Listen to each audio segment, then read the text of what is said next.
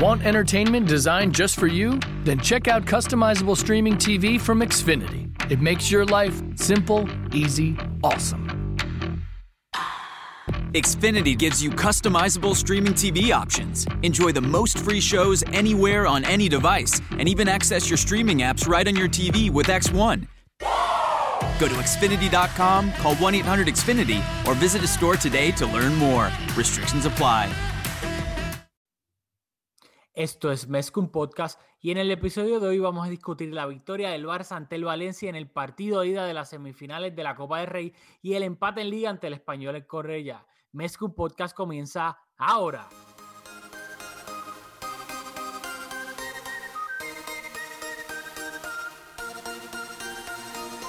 Kevin Roland, contigo empezó todo.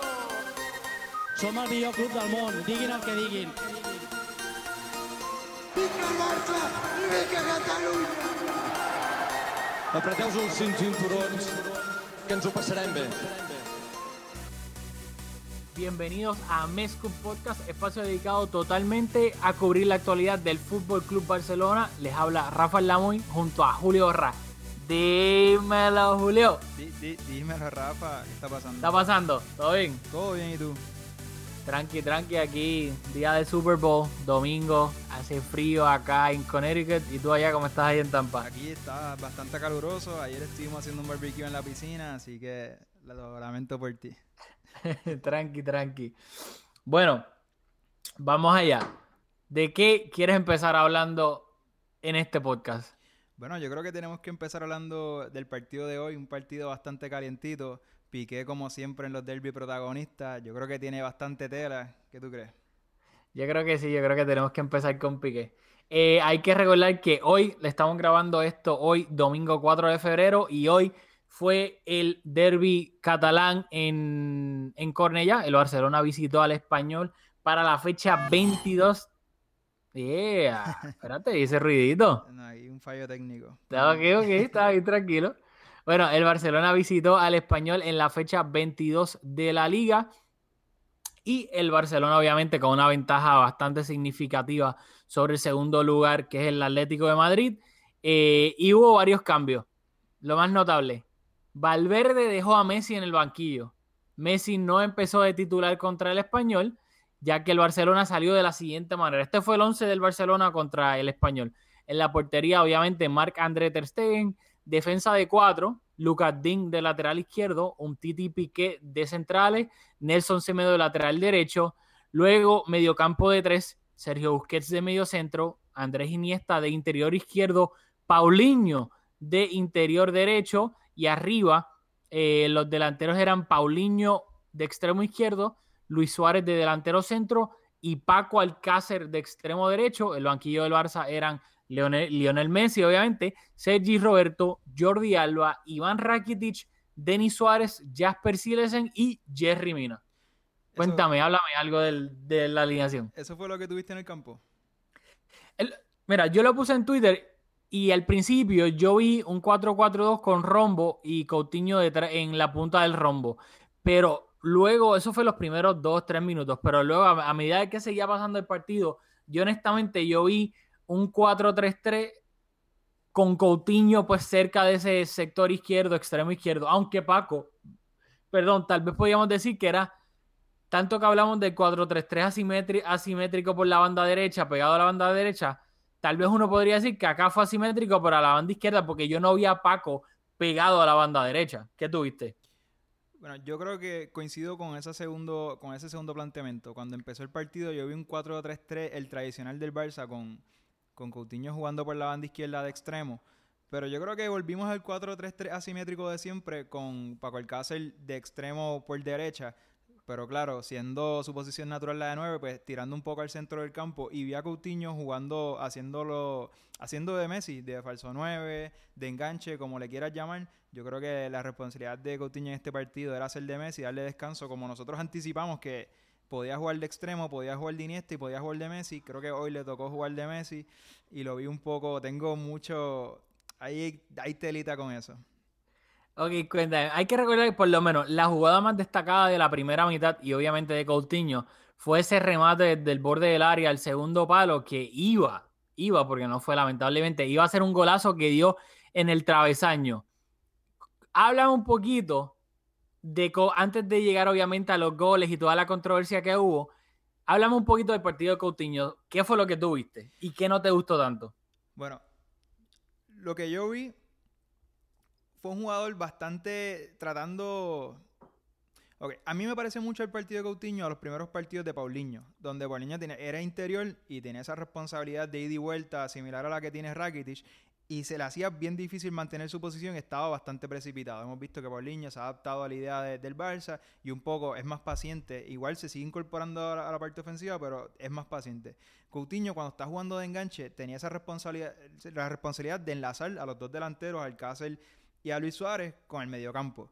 Y eso no lo hizo. Estuvo en todo momento haciendo el run, buscando el balón, pero hacia el frente. Estaba demasiado precipitado, no aguantó su posición en el medio del campo y por eso vimos que dejó a Iniesta con toda la responsabilidad de armar el juego y por eso Iniesta, Busquets tuvo un partido bastante complicado, Iniesta yo creo que estuvo bastante solo en la, en la elaboración porque Coutinho no entendió que hoy él tenía que ser esa persona que iba a buscar el balón para, para, para enlazar el medio campo con los delanteros y falló, creo que no entendió su responsabilidad. Ok, tú básicamente, no, no que le estés echando la culpa, pero según tú, pues fue más, no quiero usar culpa, pero es que no se me ocurre otra palabra, o sea, no, nada, tú, nada en tu opinión tuvo que ver con el terreno de juego hoy en Cornella de que parecía una piscina y que era complicadísimo controlar el balón, etcétera, etcétera. Ese es mi primer, en mis anotes, ese es el primer bullet point. Debía haber empezado con eso, pero es que como me hablaste de, de Coutinho, empecé discutiéndolo. Pero yo creo que en este partido, hablar de fútbol, de planteamientos tácticos, de movimientos en el campo, solo en la primera mitad. Porque aún con, la, con el estado de la cancha en la primera mitad, yo creo que está, todavía el balón corría y podemos sacar algunas conclusiones. Ya en la segunda mitad no se puede hablar porque el partido se rompió por completo, el terreno estaba completamente hecho en una piscina y ahí no puedo, yo creo que no sería injusto sacar conclusiones de la segunda mitad. Pero sí, el, creo que el terreno al principio del partido nos dio como algunos minutos para, para ver que, ¿verdad? Para, para que lo que plantearon los técnicos en la pizarra se, manifestara en la cancha. Y yo creo que Coutinho no entendió esa idea de que tenía que buscar el balón y elaborar el juego, estaba muy pendiente a recibir el balón eh, haciendo corridas hacia el frente. No sé, ya Coutinho, ya hay que recordar que Coutinho ya ha jugado cuatro partidos con el Barça, uno lo jugó, dos de titular y dos ha entrado de cambio.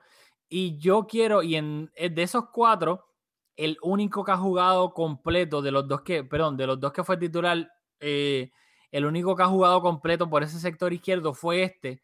Pero claro, las condiciones del campo, yo honestamente quiero darle el beneficio de la duda y esperar a verlo en el Camp Nou o en, un estadio o en un campo que no sea, este parezca una piscina, como el de Cornella hoy, que me recordó, te lo juro que me recordó ese juego entre los Islanders y el Santos Laguna en el de Uriel. Bien parecido, a mí también me lo recuerdo. Que el balón al final casi ni rodaba en lo absoluto. Pero yo quiero darle el beneficio de la, de la duda para esos análisis tácticos cuando jueguen el Camp Nou por primera vez en el sector izquierdo del campo, en el Camp. Porque lamentablemente hoy, pues, no sé, yo, yo no creo que era el mejor campo como tal, las condiciones para jugarlo, aunque sí alguien dirá, no, bueno, el Coutinho jugó en Inglaterra y llovía y, y qué sé yo, a cada rato y los campos a veces no estaban en buenas condiciones por eso. Water, pero yo quiero esperar a que juegue en el Camp Nou este para... Yo estoy de acuerdo, le podemos dar el beneficio de la duda, pero me quedo con que aún con el estado del campo, estaba siendo su responsabilidad hoy la de, la de enlazar línea, estaba demasiado lejos del centro del campo. Estaba más cerca de Luis Suárez que de Busquets y Iniesta. Y yo no creo que eso tenga que ver con las condiciones del campo. Y eso es lo único que no me gustó. Ya en lo, en lo técnico, en cómo tocaba el balón, pues el campo ahí era, fue protagonista y yo creo que no podemos sacar conclusiones. Bueno, dicho eso, la primera mitad este, entre el Barça y el Español se acabó 0-0. En la segunda iban a haber cambios. En el minuto 59 hubo un doble cambio por parte de Ernesto Valverde. Salieron Paco Alcácer, salió Paco Alcácer y entró Lionel Messi y también salió Nelson Semedo y entró Sergi Roberto. Así que obviamente Sergi Roberto por Semedo fue lateral por lateral derecho. Y luego Paco Alcácer, pues también delantero por delantero con Messi. ¿Qué me tiene? ¿qué piensas de esa decisión de Valverde de haber dejado sentado a Messi, obviamente, para darle descanso en un derby totalmente intrascendente por la, por la ventaja que tiene el Barcelona en Liga? Y obviamente, se me dice G. Roberto, sabemos las razones por las cuales hizo el cambio. ¿Qué me tienes que decir de eso? Bueno, tú sabes que a mí no me gustan los cambios posición por posición y, y, yo creo que un cambio posición por posición para traer piernas frescas en la delantera o en el medio del campo pues tiene sentido y es algo que es bastante común de rutina, pero cambiar posición por, posición a un lateral dice dos cosas. Uno, o que el técnico se equivocó en su planteamiento inicial y lo está corrigiendo, que yo como se sigue repitiendo, yo no creo que ese sea el caso. Yo creo que Valverde deposita la confianza en Semedo y en Lucas Dean no rinden, los terminan sacando del campo. Pero yo creo que este era un partido como, el, como el anterior que ocurrió, que no, no recuerdo ahora cuál fue, que lo discutimos aquí, que podían jugar los dos por la misma banda. Entonces, ¿verdad? Sacas al Cáceres y pones a Sergi Roberto para que añada profundidad por esa banda. No entiendo por qué, cuál es el, el, empeño en sacar a Semedo para poner a Sergi Roberto. Y no, no, hay, no es una variante, aunque son jugadores diferentes y Sergi Roberto tiene más profundidad, pero igual Semedo no lo está haciendo mal. Honestamente no entiendo. Bueno, tú sabes que mi opinión sobre eso es que me molesta que saquen a Semedo porque no lo estaba haciendo mal, que sí, obviamente Sergi Roberto te da más profundidad por la banda derecha, un jugador más ofensivo, con más proyección, y pues tal vez eso era lo que estaba buscando, pero o sea, claramente Valverde sabe cuando pone a Semedo lo que tiene y lo que no tiene todavía. Así que, no sé, me sigue molestando que haga el cambio fácil poniendo a Sergi Robert, sacando a Semedo y poniendo a Sergi Robert y no trate de hacer pues, algo un poco más como táctico. Sido, exacto, sacar al Cáceres y poner a Sergi Roberto y que los dos se relevaran por esa banda. El cambio de Messi, que no, no lo comenté, me pareció bastante innecesario, como dijiste, un partido intrascendente con las condiciones del campo como estaban, a los jugadores más técnicos no se les da bien, aunque aún así la primera que tuvo parecía como si el campo estuviese seco. Pero luego de esa, que me sorprendí, dije, contra, pues a lo mejor está tan enchufado que. Y es tan bueno que es el único jugador que va a poder driblear en esta cancha tan mojada, pero igual, después de esa, no tuvo, tuvo un partido bastante discreto, así que innecesario ponerlo en un partido que no tenía mucha consecuencia. Eso te quería comentar rápido. Qué ridículo en el buen sentido de la palabra es Messi. O sea, el campo estaba completamente mojado, el balón se quedaba, era una piscina y Messi llega y está con el balón por el campo como si no estuviese mojado, o sea, controla el balón, se va, se fue como de tres o cuatro, controlaba, se giraba, como que, pero el campo no parece una piscina, ¿qué le pasa a este chaval? O sea, wow, qué, anormal en el buen sentido de la palabra, ¿sabes? Qué, qué bueno es Messi. Es lo mismo de siempre, cada vez decimos mil cosas buenas de Messi y pensamos como que ya olvídate, ya lo ha hecho todo, pero es que cada vez hace algo que te sigue sorprendiendo que es absurdo su calidad. Totalmente de acuerdo. Dicho eso, el primer gol del español iba a llegar luego de estos dos cambios, iba a llegar en el minuto 66, un saque de meta del Barcelona de Ter Stegen que iba a interceptar el, el español, iba a perder luego el balón en el lateral izquierdo del Barcelona Lucas Dín y le iba a caer a Sergio García por la banda derecha que se entró y terminó anotando Gerard Moreno de cabeza y el, obviamente, pues el español se adelantaba 1-0 en Cornella. ¿Qué me tienes que decir de este gol? Merecido gol del español y creo que merecido también el gol de Moreno porque estuvo bastante insistente. Yo creo que para resumir un poco lo que, lo que ocurrió, yo no sé si te dio la impresión que al principio del partido, para hacer un derby, no tenía mucha intensidad y el Barça estaba hasta jugando, parecía casi un rondo. En algunos momentos piqué de cabeza y no la querían bajar. y el español me sorprendió como que estaba jugando con menos intensidad de lo que esperábamos. Y poco a poco fue creciendo, y poco a poco fue creciendo, y poco a poco fue creciendo. Hasta que entre el campo, el estado del campo, que fue una pesadilla para Busquets, y, la intensidad que el español le fue poniendo y las ganas, quedó. Era un partido que, quedaba para la garra. el que más lo quería era el, el, que más, era el que iba a sacar la ventaja. Y en este caso, como dijiste, yo creo que los tres puntos le hacían más falta al español que al Barça. El español fue más intenso, lo estuvo buscando buscando y buscando más. El Barça perdió el control que tuvo al principio en la primera mitad y se encuentran con un gol, yo creo que bastante merecido. En el gol, eh, Piqué creo que la mide mal. No puede, al medirla mal, queda sin, sin opción de cabecear y tira una patada al aire que se ve un poco tonto, ¿verdad? Y, y cabecea solo Moreno merecido. Bueno, estamos de acuerdo en que fue, para mí los dos, hubo dos culpables, Dean que perdió el balón y luego deja que Sergio García saque el centro y Piqué que mide mal obviamente el centro y no llega a despejar de cabeza y tiene que tirarse esa patada karateca de último momento y, pues, no logra despejar el balón. Así que creo que fue culpa compartida entre, entre ambos jugadores del Barcelona. Así que ya, pues obviamente el, el español se adelanta 1-0. Iba a haber otro cambio de los cambios que a ti te gustan. Jordi Alba por Lucas Dean en el minuto 75. Aunque acá le voy a tirar un poquito la toalla a Valverde porque sacaron un parte médico después del partido que Lucas Dean se lesionó un dedo de la mano derecha no sé cuánto eso puede afectar a un jugador de fútbol, pero supuestamente eran bastante las molestias que inclusive cuando llegaron al estadio ya Lucas Dean venía con esos dolores en ese dedo de la mano derecha y lo sacaron porque le dolía un dedo de, la mano derecha, obviamente por Jordi Alba. Esas son las cosas que uno no sabe, pero me quedo con que mi memoria me falla, pero es un cambio bastante habitual, así que no creo que la mano haya sido un factor tan importante. Sí te quiero preguntar, la patilla de Sergio García que le corre toda la cara y va sobre su bigote. ¿Qué pensamos de la patilla? Porque no le puedo decir barba, es una patilla. una patilla extendida. Este, en verdad que no. tienes barba? ¿Qué tú piensas de esa patilla? Tú también tienes una mini barba ahí, no te hagas. Este, no sé, o sea, yo sé que las patillas en los futbolistas, especialmente en algunos futbolistas españoles, son un poco curiosas porque las de Busquets también son un poquito. Las de Busquets me causan un poco de ansiedad también. Eh, pero.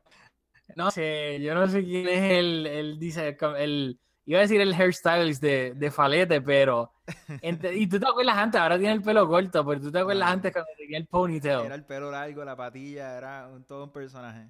Nada, quería traerlo porque mientras lo veo como que me dan ganas de, afeitarlo, de buscar una máquina cuando termine el partido, por favor, acaba con eso que no te va bien, pero nada, solo quería traerlo. Gracias. Este, bueno, de las patillas de, de Falete, que bueno, vamos a seguir hablando de Sergio García, no de sus patillas, pero de él. Eh, gracias a él, entre comillas, llegaría el, el gol del empate del Barcelona. ¿Por qué?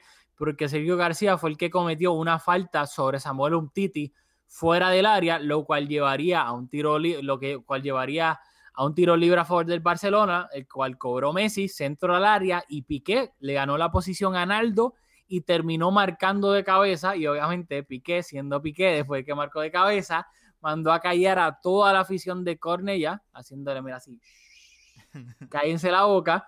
Eh, y hay que recordar que obviamente Piqué pues ha sido víctima, se podría decir, de varios abusos verbales de la fanaticada del español durante todas estas temporadas, donde pues obviamente han insultado a su esposa, a Shakira, a sus hijos, a él, a toda su familia, así que yo, creo que además está decir que Piqué. Piqué. se la tenía bastante guardada y pues ahí, ahí la sacó para todos los toda la afición de, del español. Ah, ¿Qué me tienes que decir? víctima. Yo no sé si Piqué alguna vez es víctima en estas situaciones, porque usualmente eres el que instiga, pero me, me, gusta porque esta es la diferencia, más allá del talento y de, la capacidad del técnico de, sacarle lo mejor a sus jugadores, de los equipos campeones y los equipos mediocres de media tabla. En un partido donde las emociones estaban en alto, el español con la ventaja, tres puntos que le hacen bien, no sé bien en qué posición está en la tabla y por qué pueden luchar, pero igual es un equipo que que necesitaba los tres puntos, como todos los equipos en realidad. Y Sergio García pierde la cabeza en la jugada anterior. Despeja para un corner, la despejó donde sea, salió para un tiro de esquina. Y en esta jugada se precipita por completo porque tú tienes un central que, por más diestro que es un Titi con, los pies, con el balón al pie, un Titi se estaba alejando de la portería, incluso creo que estaba hasta de espalda. Y le pegas una falta teniendo en cuenta que con los tiradores de falta que tiene el Barça, o sea, puso, puso a su equipo en una situación en la cual le, perdió dos puntos para su equipo. Y, me da risa porque estaba caliente el partido y se dejó llevar por las emociones y le cuesta dos puntos al, equipo sin necesidad. Y nada, esa es la diferencia entre los equipos buenos y los equipos del montón. Bueno, eh, después de ese gol, obviamente, el partido estaba empate 1-1 y vendría pues lo que es habitual en los derbis, patada, juego físico. Hubo una patada de Víctor Sánchez ex Barcelona, jugador del Barcelona, una patada a Messi cuando le estaba agarrando la camisa, que en tiempo real yo ni la noté, pero luego en la repetición le pega una patada, o sea, totalmente a destiempo. Y después vendría pues la falta que, que se formaría como con una mini peleita, una mini tangana ahí, que fue que Piqué fue a despejar el, el balón y vino Gerard Moreno. En, o sea, le entró totalmente a destiempo. Piqué obviamente con el, el mismo follow through de la patada, se, pues, se hizo un poco de daño en la, en la rodilla y ahí pues todo el mundo se empezó a empujar, Coutinho, Iniesta, ¿sabes? Todo el mundo empezó como una mini peleita ahí. ¿Qué me tienes que decir de eso? A mí eso me, me- me dio mucha risa porque Gerard Moreno, Busquets era el que lo estaba aguantando, pero estaba haciendo un esfuerzo bien leve para, para aguantarlo. Y Gerard Moreno estaba como tratando de zafarse, pero no- en realidad no quería zafarse. Es como, no, no- te Aguántame que lo mato. Aguántame, pero, pero no me suelte, ¿entiendes? Sin embargo, Messi, en la que le pegaron que comentaste, parecía Anuel. Solo tapándose la boca, fronteando. pues me parecía Anuel, y aunque mide 5 o 6. Pero me dio mucha risa Gerard Moreno tratando de, de hacerse más grande de lo que es. Y nada, tontería. Yo creo que fue una jugada de rutina. Tarjetas amarillas y no pasa nada. Bueno, pues ya final del partido en Cornellá se acabó 1-1, empate del Barcelona. Actualmente la tabla de posición se ve, ahora mismo estamos grabando esto y estaba jugando el Atlético de Madrid contra el Valencia, va el minuto 82. El Atlético de Madrid está ganando 1-0 con gol de José María Jiménez en el minuto 29. Y la tabla de posiciones, si esto me hace clic aquí ahora mismo, está de la siguiente manera. Barcelona en primer lugar con 58 puntos. El Atlético de Madrid estaría recortando distancias y estaría pues en segundo lugar todavía, pero con 49 puntos a 9 del Barcelona. Me disculpan si la matemática es mala, creo que son 9 puntos. Luego el Valencia estaría tercero con 40 puntos. El Real Madrid cuarto con 39 puntos, pero un partido menos. Así que obviamente ya ahí el Madrid estaría recortando distancias por esa tercera plaza, eh, que probablemente es lo más lejos que va a llegar en la tabla de posiciones esta temporada. Así que así luce la tabla de la liga, Barcelona, Madrid, eh, Atlético Madrid, Valencia y Real Madrid. Bueno, Luego del partido... Ajá. No, siga. No, que luego del partido, obviamente las cosas no terminarían ahí.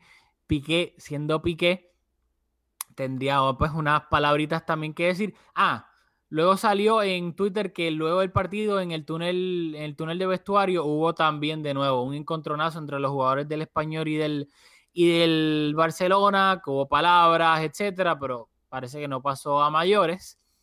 Y a Piqué lo entrevistaron en zona mixta y pues obviamente justificó su celebración de que a él básicamente le insultaron a toda su familia, que lo menos que él podía hacer fue lo que hizo, obviamente sujeto de mandar a callar la- a la afición del español después de, de del gol y obviamente también de dedicarse a la Shakira, como bien dijiste. Y, algo que me dio risa, obviamente Piqué siempre tira sus pullitas, no podía faltar y dijo, el español está cada vez más desarraigado de Barcelona y tienen un presidente chino. O sea, Piqué, sin duda alguna, no puede quedarse callado nunca, siempre tiene que tirar la pullita. Tal vez por eso es que lo quieren tanto en Cornellá y en, y en otros estadios de España, pero si no dijera eso, dejaría de ser Gerard Piqué, el futuro presidente del Barcelona. Así mismo es. Ahí en esa línea fina, navegando esa línea fina entre el patriotismo y el nacionalismo. Bueno, lo último antes de terminar este partido, que gracias a este empate, el Barcelona eh, rompió un, pues, un récord. Fue el mejor inicio eh, en la historia del Barcelona en liga de invictos, porque el récord lo tenía el Barça de Pep Guardiola en la temporada 2009-2010, que lograron este, empezar la temporada con 21 partidos invictos. El Barcelona de Valverde lleva 22 partidos e invictos y contando en lo que va de liga. Así que, pues, un récord para Ernestito Valverde, que obviamente no importa si no termina ganando la liga, pero todo parece, indica que la va a ganar. Bueno, ¿Algo más que tengas que decir sobre este partido de liga? No, yo estoy ready ya para lo que viene, que tienes ahí guardado. Bueno, pues unas palabras tuyas que vamos a compartir y luego seguimos comentando el resto de los partidos. Si te gusta nuestro contenido y nos quieres apoyar, por favor déjanos un review de 5 estrellas en iTunes, ya que de esta manera Mezcum Podcast le saldrá a más personas en su feed y así nos ayudan a que la comunidad de Mezcum Podcast siga creciendo. Qué raro se hace escucharme en tu, en tu mensaje ahí mismo y después volver a hablar. Sí, pero te Bueno, pero dicho eso, nada, lo que decía ahí, por favor, hagan, háganle caso a lo que yo dije en ese, en ese mensaje, porque en verdad nos van a ayudar mucho. Dicho eso, vamos a acelerar obviamente un poquito, porque ya vamos por 23, 24 minutos de podcast y queremos tratar de llegar a 45 minutos top. Eh, vamos a hablar rapidito. La, el acto oficial de la renovación de Gerard Piqué fue esta pasada semana. Obviamente ya se había anunciado, pero pues el acto protocolario de la foto con Bartomeu, firmando el contrato de, mentira para las fotos y las cámaras fue esta pasada semana. Y nada, quería solamente recalcar dos quotes que dijo y pues que tú me comentaras lo que piensas sobre eso. Piqué dijo la siguiente, lo siguiente. Primero dijo, nunca me había planteado otra opción. Era el Barça o nada. ¿Qué me tienes que decir sobre eso? O sea, Piqué, según él, si no renovaba con el Barcelona, era una posibilidad real retirarse del fútbol. Pues, nosotros parece que nos metimos en la cabeza de Piqué porque cuando comentamos las renovaciones, eh, pues dijimos básicamente lo mismo, que la de Sergio Roberto era más importante porque Piqué ha manifestado en muchas ocasiones que le gustaría retirarse en el Barça, así que igual es importante que se sienta valorado y renovarlo, pero yo creo que es algo que se sabe que Piqué, aparte de ser jugador del Barça y una de nuestras banderas, es, es una institución, está comenzando a ser una institución dentro de este club. Totalmente de acuerdo. Eh, y lo otro que dijo, el otro quote fue que me da un poco de risa, pues teniendo en cuenta toda la controversia que ha habido recientemente entre él y el español, dijo, intento ser un ejemplo, aunque sé que muchas cosas no lo soy. ¿Qué más puedo decir?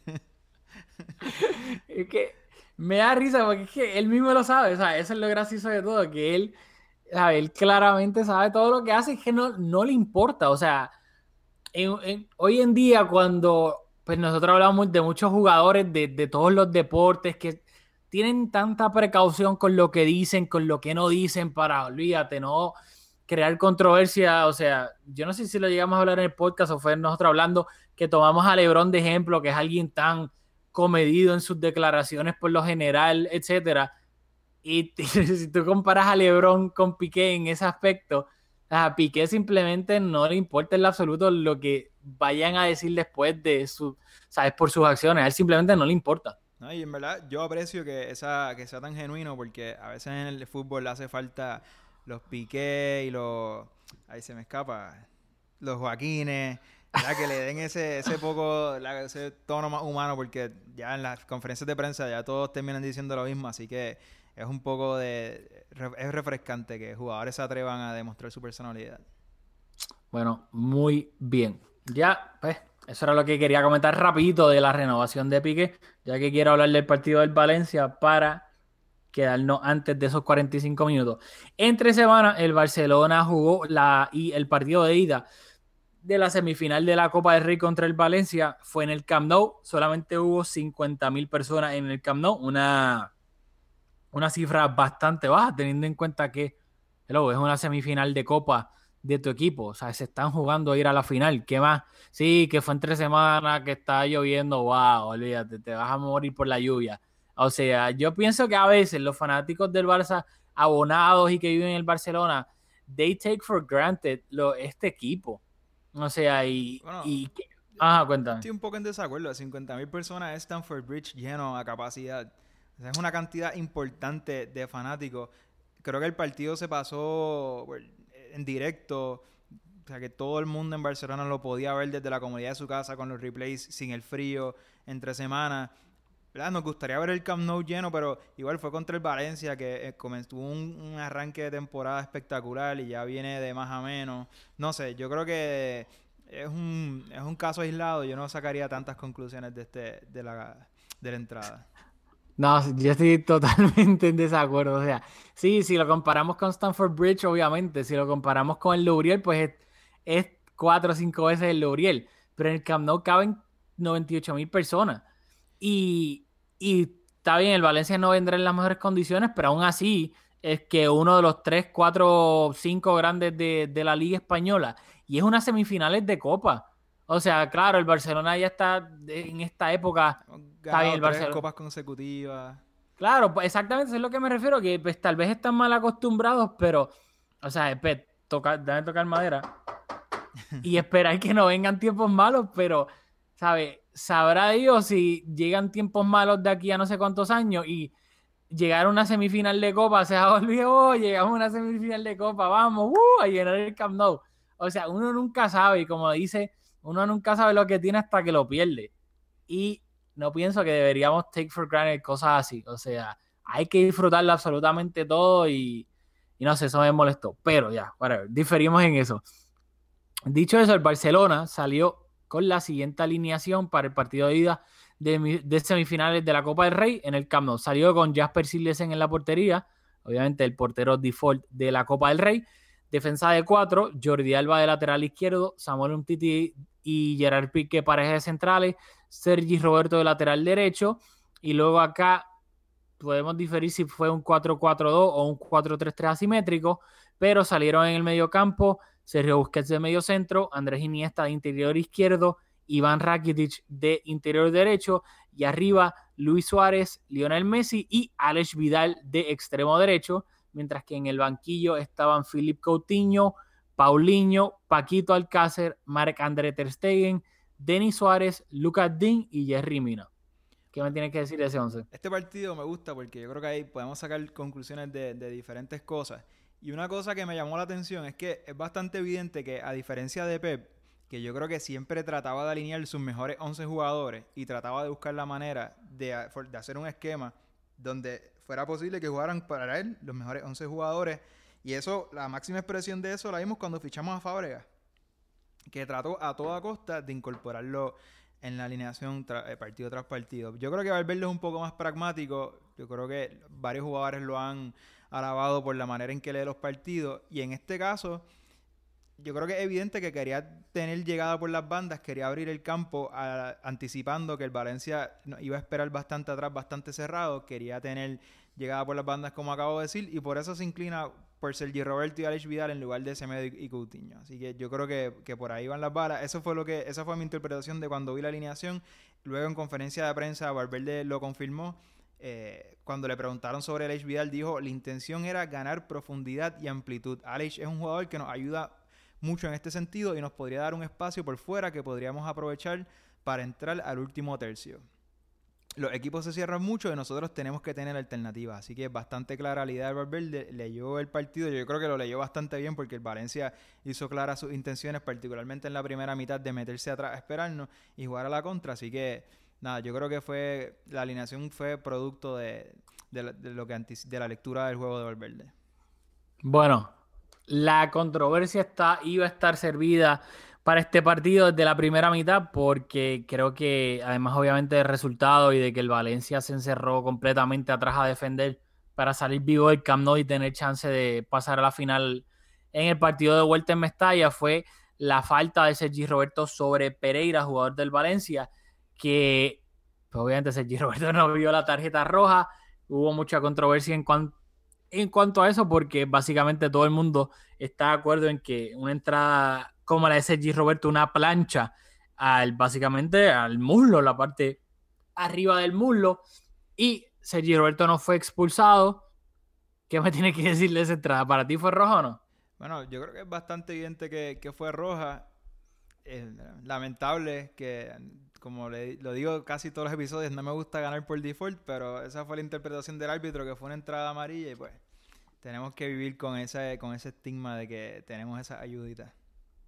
Bueno, lo curioso es que hay que recalcar que luego Pereira este, no pudo salir en la segunda mitad y lo, pues obviamente por esa falta. Pero que a mí lo que me da risa, y sí, yo estoy de acuerdo, Sergio Roberto debió, debió haber sido expulsado, claramente fue una falta de roja.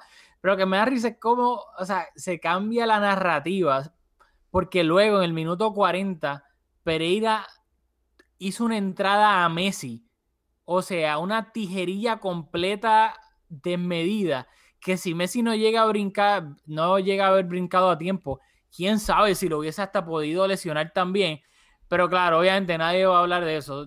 Todo el mundo lo que va a hablar es de que, ah, pero de la falta de Sergi Roberto sobre, sobre él. Y claro, el Barça lo ayudan, tienen pues todos los árbitros a su favor, bla, bla, bla, bla.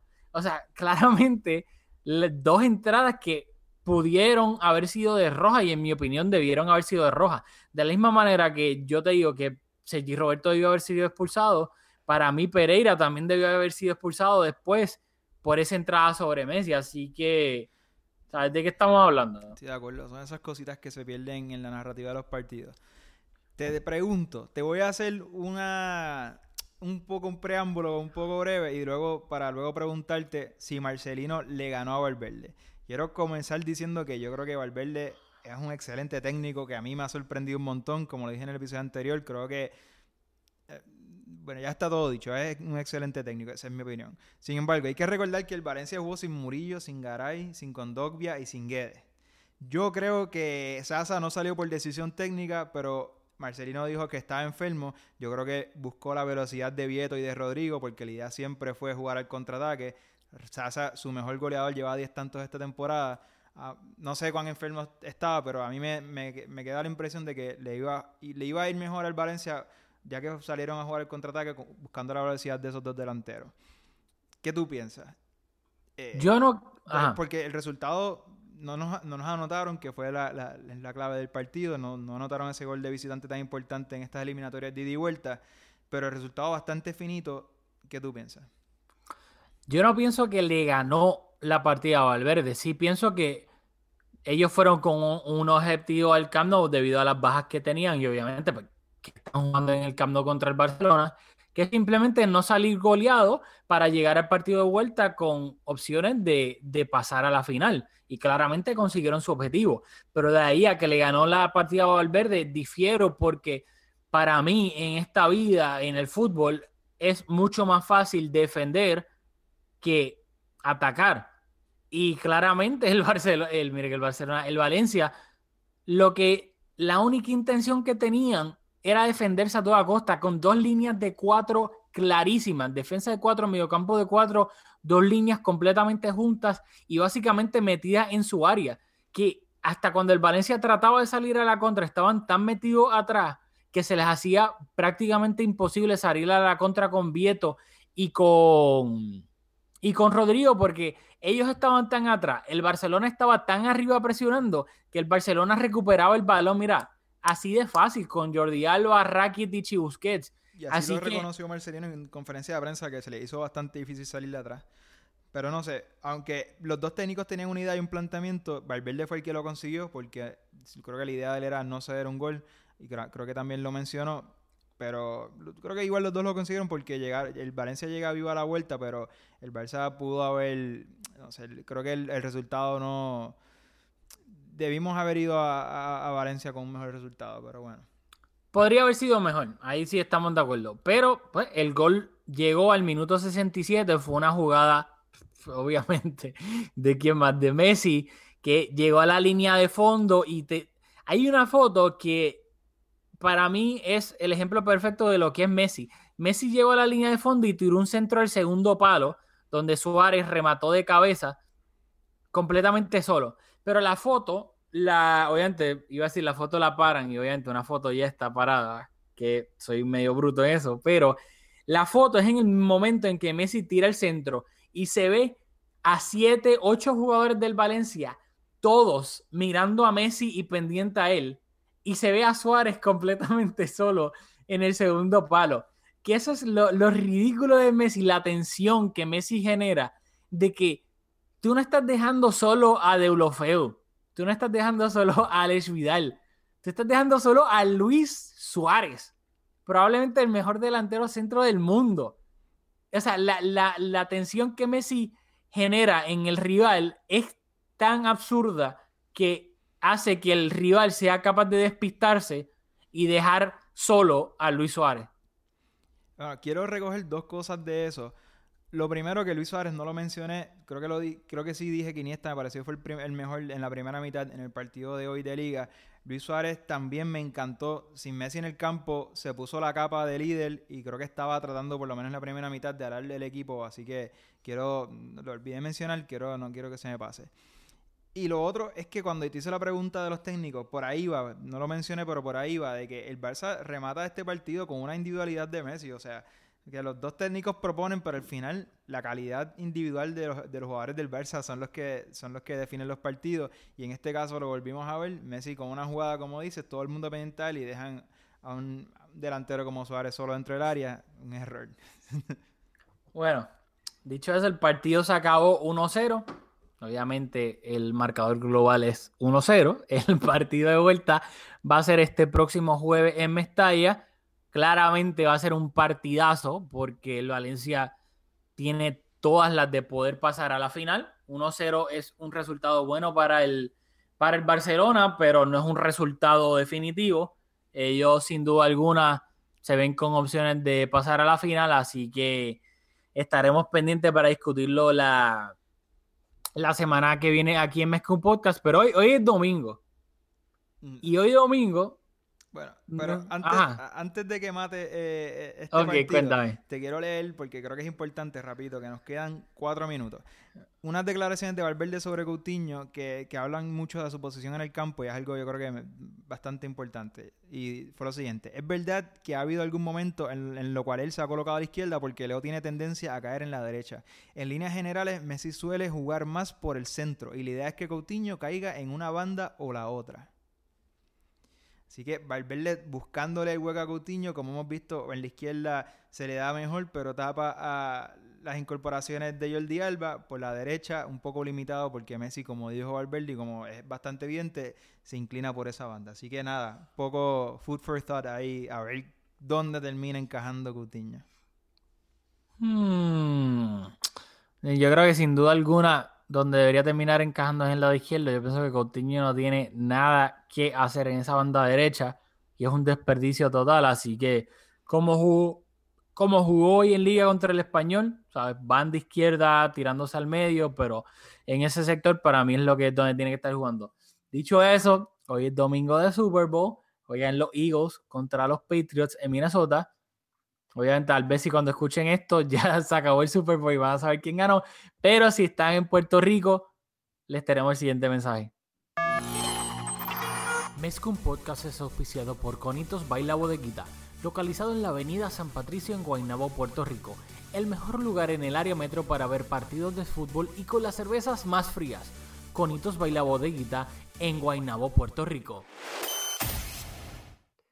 Pre ahí ya saben, así que si quieren ver el Super Bowl, pasen por Conitos Baila Bodeguita en Guaynabo, Puerto Rico. Pregunten por Luisito Barneser, que es el dueño, y allá van a estar dando el Super Bowl.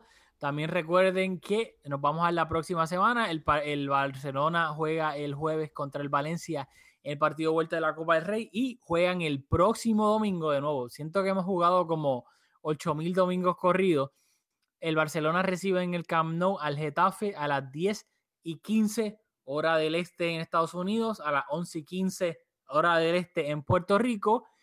Y no sé los otros horarios, búsquenlos si viven en otro lugar.